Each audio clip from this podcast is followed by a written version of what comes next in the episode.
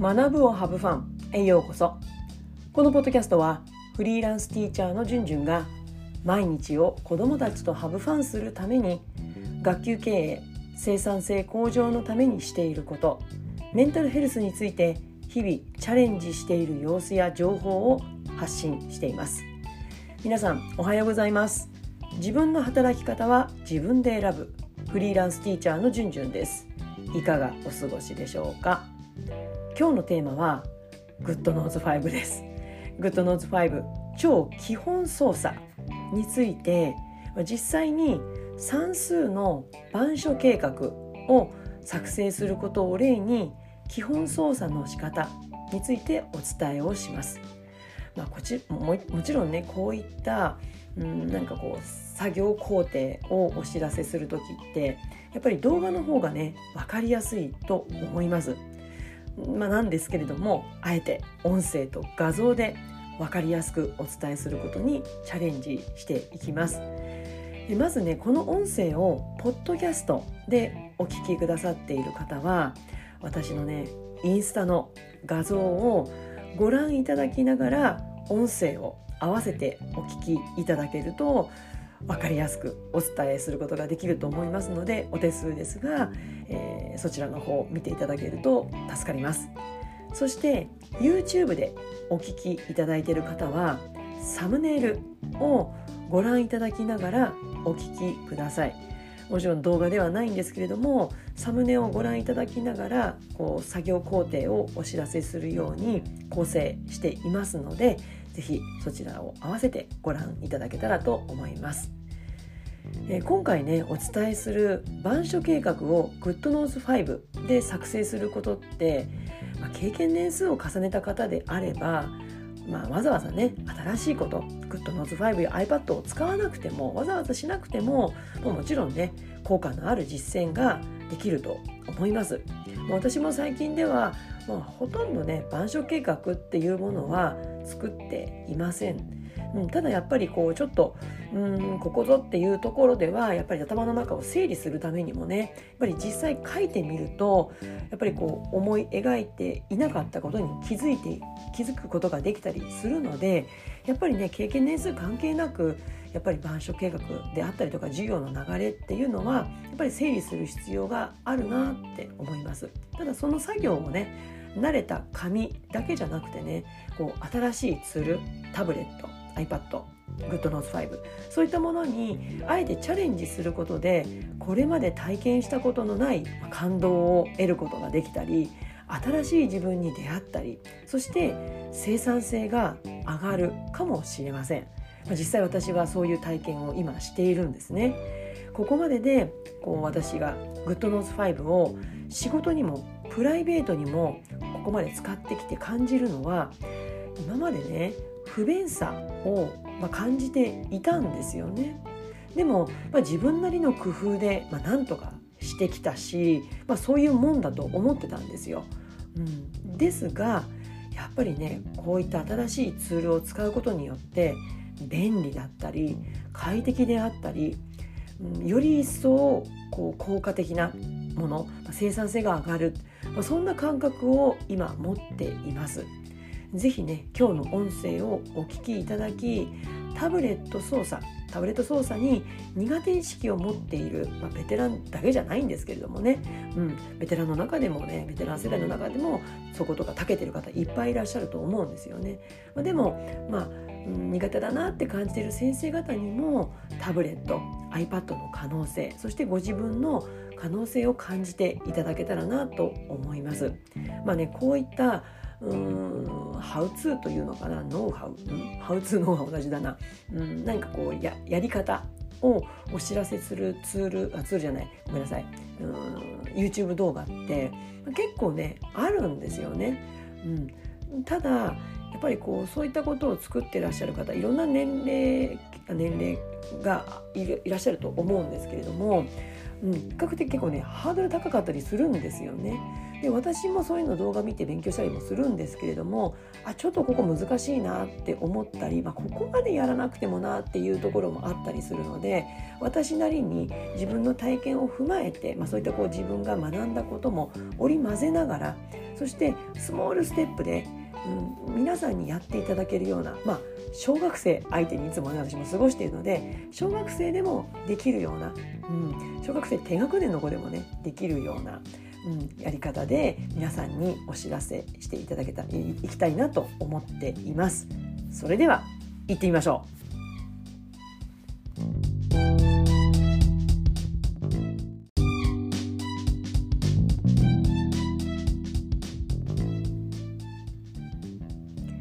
現在私低学年の子どもたちと一緒に過ごしているんですけれども、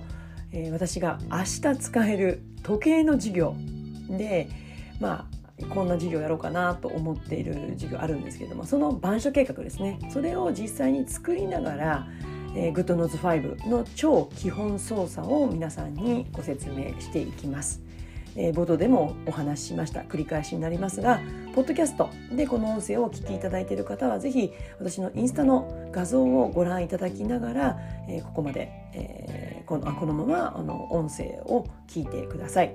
え、YouTube からお聞きいただいている方はサムネをそのままねこう見ながらご覧いただきながら音声をお聞きください。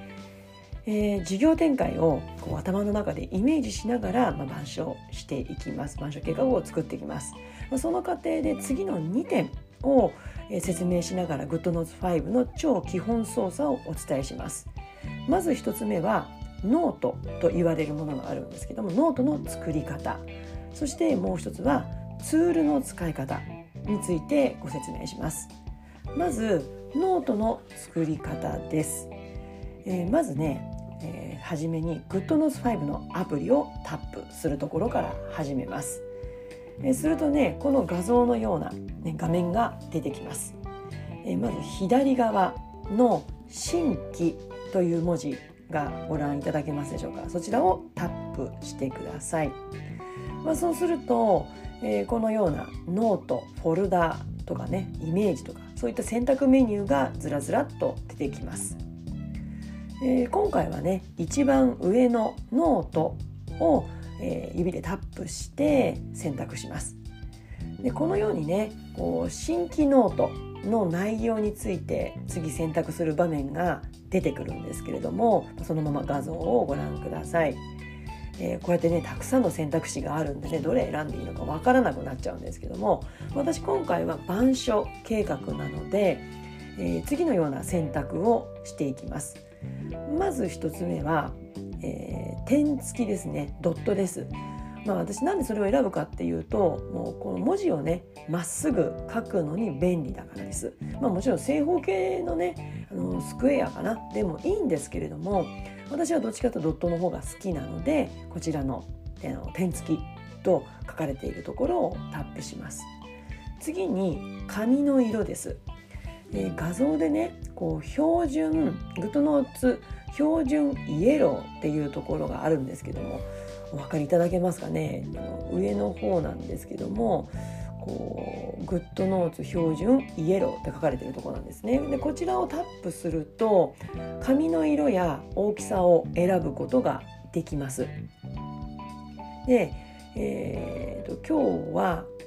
ダークな用紙黒ですね。こちらを選択していきます。用紙の色はダークを選択します、まあ、チョークのね白が入るように、まあ、こちらを、ね、選択しました。で GoodNotes の標準ですね。そちらを選んでいきます。えー、でこのまま点付きですからこのような次の画像のようなこんな画面が出てきましたこれでノートの準備が完成しましたよろしいでしょうか？もしねちょっと分かりにくかったらもう一度今のところをちょっと戻っていただいて順番にね作業しながら見ていただけるとやっていただけるといいんじゃないかなと思います。え次にねいよいよ板書計画を作っていきます。えー、まずね初めにまあベテランの方であればねもうどっから書くかっていうのはいろいろこう選択肢があると思うんですけども、まあ、基本に忠実によくね黒板を3分割してね使いなさいなんて私も指導の方に言われたことありますけれども3分割していきます。で直線をね画像のように引いていきます。でえー、とですね引いていくとこのねあの実際の黒板ではねあの意識するだけでわざわざ線引く必要ないんですけどもしねちょっとうんなんかこう不安だったらこうノートの上下にねノート黒板の実際の黒板の上下にこうピッピとこうね線をこう引いておくとそれが目安になるんじゃないかなと思います。でまあこの GoodNotes 5の方では、えー、画面の上の方にあるツールバーの左側にありますペンのアイコン見つかりましたか？そちらをタップしてください。ね、あの Apple Pencil でタップしてもらって文字が書けるように、えー、設定します。で直線なんですけれどもそのままねあのペンツールを使って、えー、直線を引くとこうねまあ普通はこうドットの上をなぞったとしてもあまりやっぱりこうくねくね線になっちゃうんですよね。なので直線を引きたい時にはラインをね最後までぐーっと引っ張って引き終わったらペン先をね一瞬ちょっと長押しというかこう止めるんですね、まあ、そうするとピッと直線に変わります。これすごくないですか？ね。で次に実際の授業と同じように次の順番に書いていきます、えー、私はまず日付を書いて曜日を書いてそしてナンバーいくつというナンバリングをしていきます。そして今日の課題とか学習問題を書いていきます。でペンのアイコンを選択したままこのまま書いていってください。もしねちょっと文字あの間違えちゃったとかで文字を消したい時にはペンアイコンの右隣にある消しゴムのアイコンをタップして消しゴムを選択します。するとツールバーのね画像の右側のように消しゴムの消せる範囲を選択できる3つのね丸が出てくるんですね、まあ、消せる範囲の大きさで丸を選んでみてください、まあ、このね消しゴムの設定もいろいろあるんですけども今日は割愛します。とにかく、えー、もう基本の、ね、超基本をお知らせします。で次です。次は実際の授業でも時計の模型を時計の模型時計の模型を提示しようと思っているので、まあ、板書でも時計の画像を磁石で貼り付けようと思ってます。えー、 GoodNotes 5では画像も貼り付けることができるのでカメラロール、ね、iPad の中のカメラロールに事前にね時計の画像を取り込むところから始めてください。私はよくねいらすとやさんのサイトを利用させていただいています。まあ、無料でね本当に可愛らしいイラストも新しいものどんどんどんどん更新されるんですけれども、まあ、そのイラストをダウンロードすることができるので本当に助かっています。えー、イラスト屋さんから時計の画像をダウンロードすることができたらツールバーの画像アイコンを選択します。すると右側にねカメラロールに入っている画像が10枚程度こうバババッと横並びに出てくるんですね。まあ、このままね必要な画像が映っていてそこパッと選択することができたらいいんですけれども私ねなんせ老眼なのでちょっとね小さすぎてよくわからないんですよね。なのでこの画像をもう一度画像アイコンを Apple Pencil で押さえるとこのね画像のようにあの大きくねそれを見ることができるんですね。でこうつるつるっとこうスクロールしてこう過去にね遡ったりすることもできるので、まあ、そこから、え時計の、画像を選択します。えー、今回の時計授業の板書計画ってこのペンツールと消しゴムのツールそして画像ツールこの3つを使えば作成することができます。まあ、この3つは GoodNotes 5を使う上で超基本ツールなのでご紹介しました、えー、この3つのねツールをまずは活用して今まで紙ノートに書いていたものを GoodNotes 5でまずはファーストステップ書いてみませんか、えー、今日ご紹介した新規作成ノートフォルダーを選ぶ、えー、そして画面上のツールを選んで作業を進めていく。まあ、この流れはね何を、ね、これから先作るにしても本当に基本中の基本の工程になります。ただねあの今日こうやって音声聞いていただいたんですけれどももうどれもね直感的にツール使えるものばかりなのであの間違えて間違えるのありませんから爆発なんかしないので本当いろいろね遊びながら使ってみてください。その中で知っておくと便利な使い方もたくさんあるのでこれからもスモールステップでご紹介していきたいと思ってます。他のねチャンネルでもボードでも言いましたけれども iPad や GoodNotes5 の使い方を詳しくね説明してくださってる方がたくさんいらっしゃいます。デザイナーの方とかねほんといろんな方が使ってらっしゃるので、うん、あのとても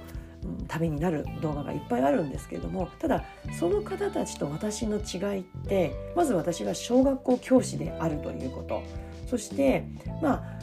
私こういうのタブレットとかね好きなんですよだからきっと比較をしたらまあ周囲数メートル以内であればまあまあうん得意というかよく使ってるでも別にタブレット操作にすごくめちゃくちゃ長けてるわけでは全くないんですよね。うん、でも好きっていうね新しいもの好きなんですよね。そして私は子供たちに今までね今も現在もそうですけどもスモールステップで教えてきたというスキルがあります。このね、強みを生かして小学生でも分かるような説明を心がけていきたいと思ってます。なのでこういったことにねタブレットなどの操作がちょっと苦手意識を持たれている方でも使わなきゃいけない、うん、でもねやったらきっとね楽しいこといっぱい増えていくと思うので、うん、是非ねこの先の内容にも興味を持っていただけたらチャンネル登録そして SNS のフォローをしてお待ちいただければ嬉しいです、えー、今日はタブレット苦手ベテラン教師、えー、教師向け GoodNotes5 超基本操作についてお話をしました。えー、GoodNotes5 でこんなことやりたいんだけどもいやどうしたらいいのかな、まあ、そんなご質問もお待ちしています、え、質問はね概要欄の LINE 公式からお待ちしています。それでは次回のポッドキャスト YouTube まで。Let's have fun! バイバイ。